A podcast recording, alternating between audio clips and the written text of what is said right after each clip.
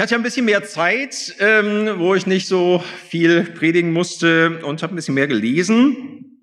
Unter anderem habe ich einen Artikel gelesen, der mich sehr beschäftigt hat. Von Carrie Newhoff, wie auch immer das ausgesprochen wird, äh, einem US-amerikanischen Pastor und Autor. Ähm, war so eine Übersetzung auf dem Leiterblog, wo ich immer mal reinschaue. Und der Artikel stellt die Frage, warum jetzt nach Corona die Besucherzahlen in den Kirchen nicht wieder auf Vor-Corona-Niveau sind. Also er stellt das für die USA die Frage. Und in den USA kommen roundabout 30 bis 50 Prozent Menschen weniger zu den Gottesdiensten. Und er stellt die Frage, warum ist das jetzt so? Jetzt ist doch irgendwie, geht doch eigentlich wieder alles und zu Konzerten gehen die Leute, warum gehen sie nicht mehr zum Gottesdienst? Und wenn ich das so recht sehe, also heute sind wir relativ viele hier vor Ort und im Zoom, wenn man die noch dazu zählt, würde ich jetzt mal sagen, da sind wir ungefähr auf Corona-Niveau. Ja, der Volker zeigt sieben, genau in Zoom auch noch dabei, ähm, ist aber auch eher ungewöhnlich. Ne? Also, und insgesamt, wenn ich mal mit Kolleginnen und Kollegen, ob aus Landeskirche, katholischer Kirche, Freikirchen spreche, ja, ne, irgendwie kommen nicht mehr alle Leute wieder, die vor Corona da waren. Und die Frage ist, warum ist das eigentlich so? Warum kommen viele Leute nicht mehr wieder? Jetzt, wo es doch eigentlich wieder möglich ist. Nun, also der Artikel geht dieser Frage nach und die Antwort des Artikels oh, habe ich erstmal ein bisschen geschluckt. Carrie Newhoff sagt, der Grund, warum viele Leute nicht mehr kommen, ist aus seiner Sicht schlicht Gleichgültigkeit. Zitat aus diesem Artikel. Die Leute wissen, was Kirche ist. Und nach dem Bruch der Gewohnheiten, der während Covid stattfand, stattfand, wurde ihnen der persönliche Besuch gleichgültig.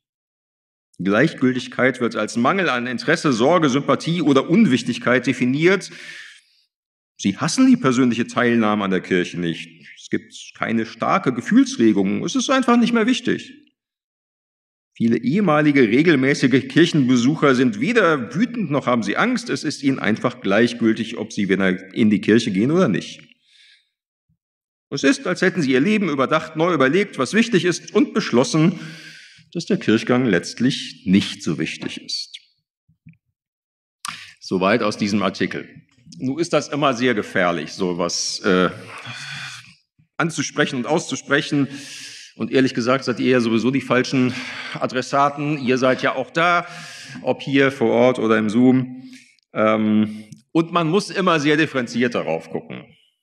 Wir haben bei uns zum Beispiel festgestellt, ja, es sind einige Leute einfach schlicht deutlich älter geworden und auch ein Stück gebrechlicher geworden und können einfach nicht mehr zum Gottesdienst kommen, obwohl sie es sehr gerne würden. Ist ja auch ein Grund. Und manche sind auch immer noch vorsichtig. Also man kann da nicht alles über einen Kamm scheren und sagen, oh, ist irgendwie alles gleichgültig und das ist ja doof. Stimmt nicht. Und doch scheint mir die Sache mit der Gleichgültigkeit nicht ganz außen vor zu sein. Mir scheint da doch auch etwas dran zu sein. Und vielleicht hat auch bei uns, die wir schon immer noch da sind, das Virus der Gleichgültigkeit ja auch schon angedockt, ohne dass die Gleichgültigkeit als geistliche Erkrankung voll ausgebrochen wäre. Nun, wenn es so wäre, dass Gleichgültigkeit ja doch auch eine Rolle spielt, ist ja immer die Frage, ja und was dann? Was hilft nun dagegen? Wir haben gerade den Bericht vom ersten Pfingstfest gehört wenn man den sich nochmal anschaut, könnte man ja auf den Gedanken kommen, ja, also Leute, wenn sowas Spektakuläres in der Gemeinde passieren würde, ne, man das gehört, ne, mit dem Brausen wie von einem Sturm, aber war kein Sturm da, aber irgendwie war da was und Flammen auf jedem ließ sich nieder, ohne dass die Haare angesenkt sind. Und dann fangen sie alle lauthals Gott zu loben in Sprachen, die keiner gelernt hat. Und alle verstehen's. Ey, super spektakulär. Sowas bräuchten wir doch. Das wäre doch super. Da muss man dabei sein. Sowas in der Art brauchen wir. Das wäre das richtige Medikament gegen Gleichgültigkeit. Und man muss ja auch zugeben, damals hat das ja die Aufmerksamkeit der Leute erregt. Ne? Die sind alle zusammengeströmt, hat ja funktioniert.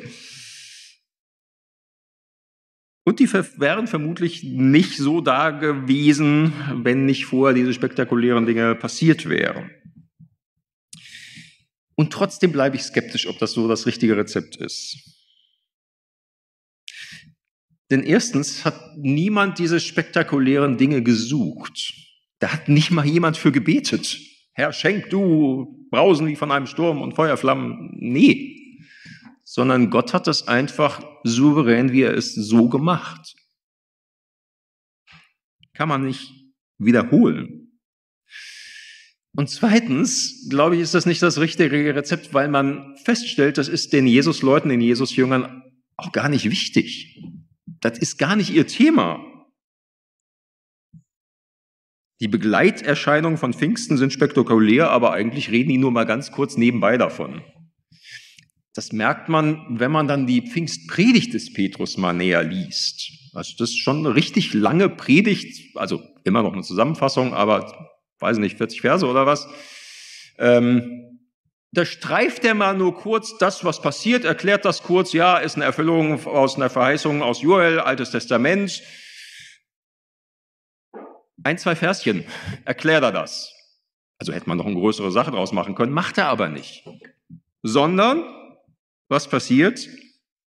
Es geht dann die ganze Zeit um das, was Gott Großes getan hat in Jesus. Das klang auch schon an in dem, was wir gehört haben. Sie hörten alle in ihrer Sprache von den großen Taten Gottes. Und es sind die großen Taten Gottes, die er in Jesus getan hat. Mal so zwei Zitate eben aus der Pfingstpredigt des Petrus. Ihr Leute von Israel, hört diese Worte. Es geht um Jesus.